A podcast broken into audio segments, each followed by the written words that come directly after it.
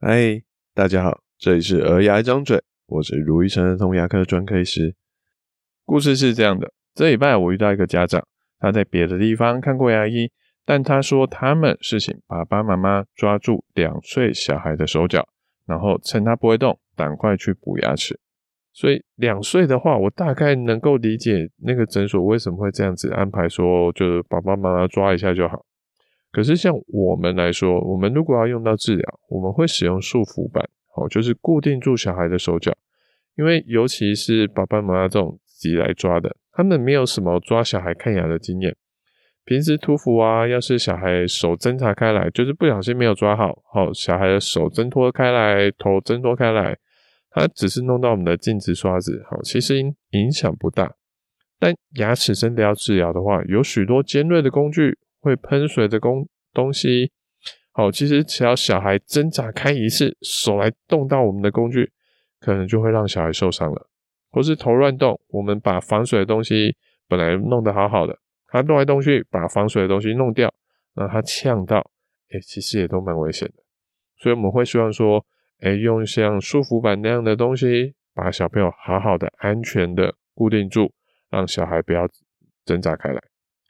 不过有时候啊，好像那种一两岁，好，你说力气很小，要爸爸妈妈抓一下去看。我虽然不赞同，但大概还是可以理解了。不过有时候我会听到，哦，他说，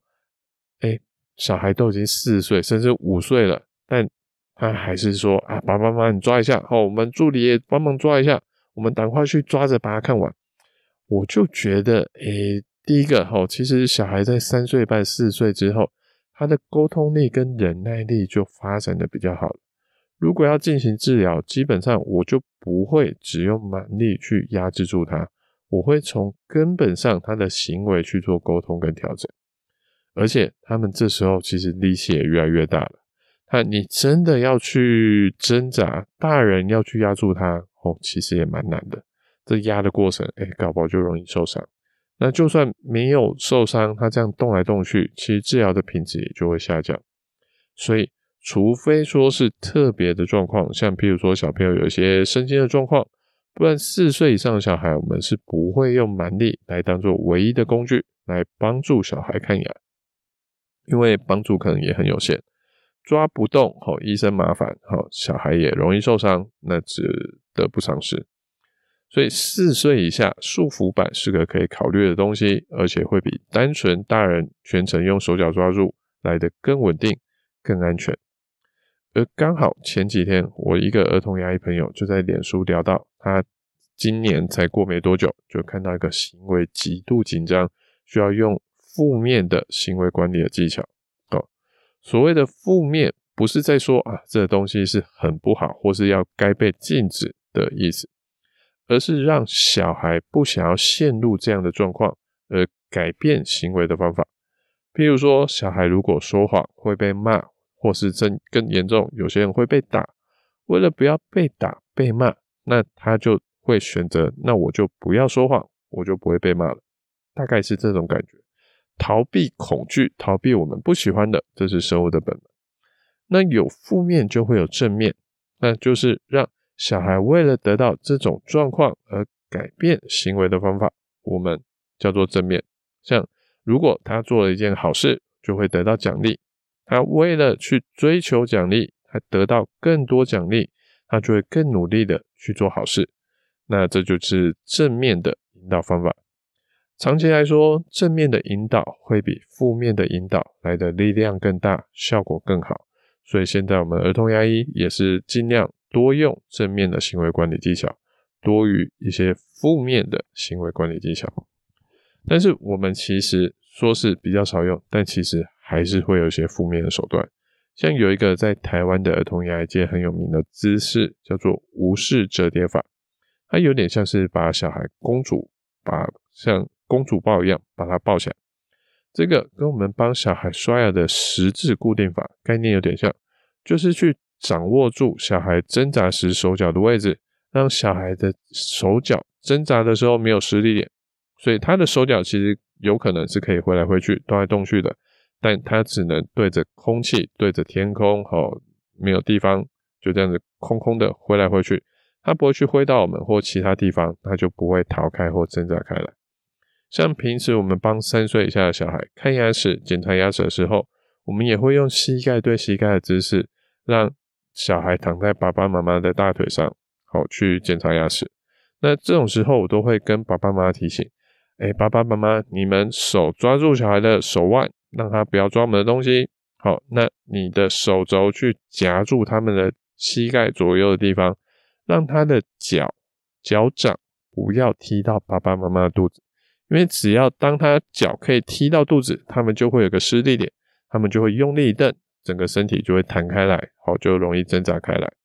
可是如果爸爸妈妈夹住了他的膝盖，他的脚就只能对着空气在那边乱挥，那小孩没有施力点，他们就算用力的踢也不会挣扎开来，我们就可以赶快去检查完牙齿跟涂氟。所以。无视折叠法，它就有点像是这姿势更进一步，它可以更好的控制小孩。好，它不是一个让医生可以继续看牙齿的姿势啊，而是当小孩行为太激动，听不下医生说话的时候，让小孩冷静的方法。大家如果听到这边想象不到这是怎么什么一个姿势，没有关系，因为我不是来教大家去学这个折叠法的。而且儿童牙医其实还有其他类似的这种手法，它真的是那个教科书上面会教的一些标准的做法，但我在临床上使用的机会越来越少。好像我就是前天在跟朋友聊嘛，我跟他说的就是说，哎，我遇到一个小孩，是我七八年来第一次用无视折叠法。哦，一方面虽然这个姿势其实是一个安全度很高。把让小孩自己躺在诊疗椅上还更安全的姿势，好，因为他在诊疗椅上面如果挣扎，有些人会踢一踢，甚至开始翻滚，甚至左右就开始侧滚。我他在诊疗椅上，我还怕他会摔下来。可是我如果用折叠法，我是可以固定住小孩的，他不会摔下来，其实对他来说更安全。可是因为你跟小孩会有更多、更直接的肢体接触。这个要是没有跟家长沟通好，可能会引起医疗的误会。因为就算是单纯的公主抱好了，你没有经过家长的同意，你怎么可以随便去抱小孩？所以，就算对儿童牙来说，我不是在乱抱小孩，但是家长诶不一定能够体会啊。所以我说，我大概遇到的是七八年来，也就是台大毕业回高雄开开始看牙之后，大概第一次或是最多第二次。帮小孩用无视折叠法，其他还有一些容易引起误会的负面行为管理技巧，我也越来越少用，我就不说是哪些了。一方面是医疗环境不好，少用这些技巧，降低引起医疗纠纷的机会，我觉得不错。二来是我的其他行为管理技巧越来越好，所以就算不用或是少用这些方法。我还是可以好好的引导小孩配合看牙齿，那我何必去用一些会比较争议的技巧呢？那第三个是，哎，是一个很现实的考量。当我们用这些技巧啊，其实是蛮辛苦的，但健保并不会因为我们多用的这些技巧而多付我们一块钱。可是如果放弃这些技巧不用，两手一摊，跟爸爸妈妈说：“哎、爸爸妈妈，他这样子，我们真的没有办法让他乖乖看牙。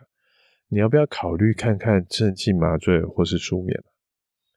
有些家长可能就说：“OK，哎、反而可能会有舒眠的收入。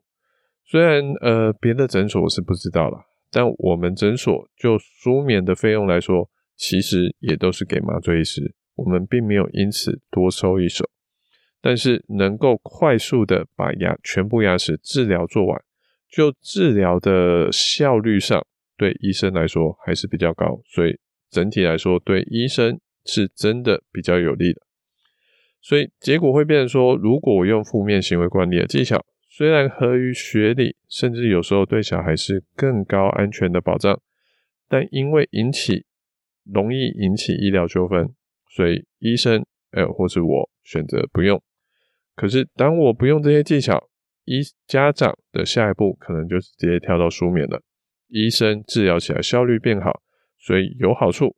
所以在这样的环境下，负面的行为管理技巧越来越少人用，也是一个必然的结果。全部里面最大输家大概就是家长，因为他们少了一个选项可以去帮助小孩看牙。不过，因为这个选项从来都没有跑到家长眼前，所以家长也不知道他们错过了什么。我相信会听到这边的都是一些比较理性的家长，所以可能没有这样的疑虑。不过，当医疗费用是均一价或是自费，它有天花板的时候，而且就是社会上对医生的不信任感比例变高的时候，那医疗环境就是会慢慢的趋于好明哲保身。我们说防卫性医疗，所以要么呃就是去做出一些改变，改变这样的环境；要么就是只能接受这样的状况。那刚好我最近还在跟小孩读书，好读到了演化论的部分。世界上万物的进化不是某个生物有意识想要往哪边走才变成这样的。大象它不是故意让鼻子越来越长，长颈鹿也不是故意让脖子越来越长，而是世上这个环境上，脖子长的长颈鹿比较好生存下来，脖子短的好都死掉了，所以我们才会看到长颈鹿而不是短颈鹿。而像在更前一阵子，我们诊所有一个负评。就是一个妈妈说：“哦，来涂个佛，让小孩挣扎乱动。”结果助理把小孩嘴巴都扶到淤青了。那我家小孩蛀牙要治疗，还被医生说要舒眠治疗。哦，你们是不是只会用书面来帮小孩看牙？其实这个妈妈就是促成现在医疗环境会变成这样的原因之一。我们医生也好，助理也好，其实没事是不会去弄伤小孩的。所以，如果小孩真的在我们这个过程真的弄出了淤青，那应该就是小孩挣扎的力道非常大又非常的久，让我们光是要在他涂氟期间去固定住他的头，都会弄出一个淤青。淤青还会好，还会消失，但要是我们看牙时，小孩治疗蛀牙，哎，也是这样子挣扎乱动。哇，那可就不是淤青就没事的地步。所以你看，光是弄成淤青就被妈妈留成一颗心负评。那如果治疗时让他受到什么其他伤害，我们怎么承担得起？所以这种状况，嗯，我们当然除了呃跟他说有舒眠的治疗方法之外，我们当然不敢再用其他方法去帮助这个小孩。所以总结一下，好。儿童牙医有很多利用小孩追求奖励、逃离风险的基本本能来引导小孩行为的方法，但是当环境变得容易引起医疗纠纷，而且对医生也没有实质上的好处时，儿童牙医可能就会越来越少用负面的行为管理技巧，而改用大众可能更容易接受的镇静麻醉治疗。如果爸爸妈妈不希望治疗的选项越来越少，那就请多爱护儿童牙医。让我们不会被一些奇怪的家长给打倒喽。感谢大家的聆听，我是卢医生儿童牙医。如果你喜欢我们这节内容，或者什么想听的主题跟意见想法，请在 Apple Podcast 上或 Spotify 上给我们五星评论、留言跟分享给大家。我们下次见，拜拜。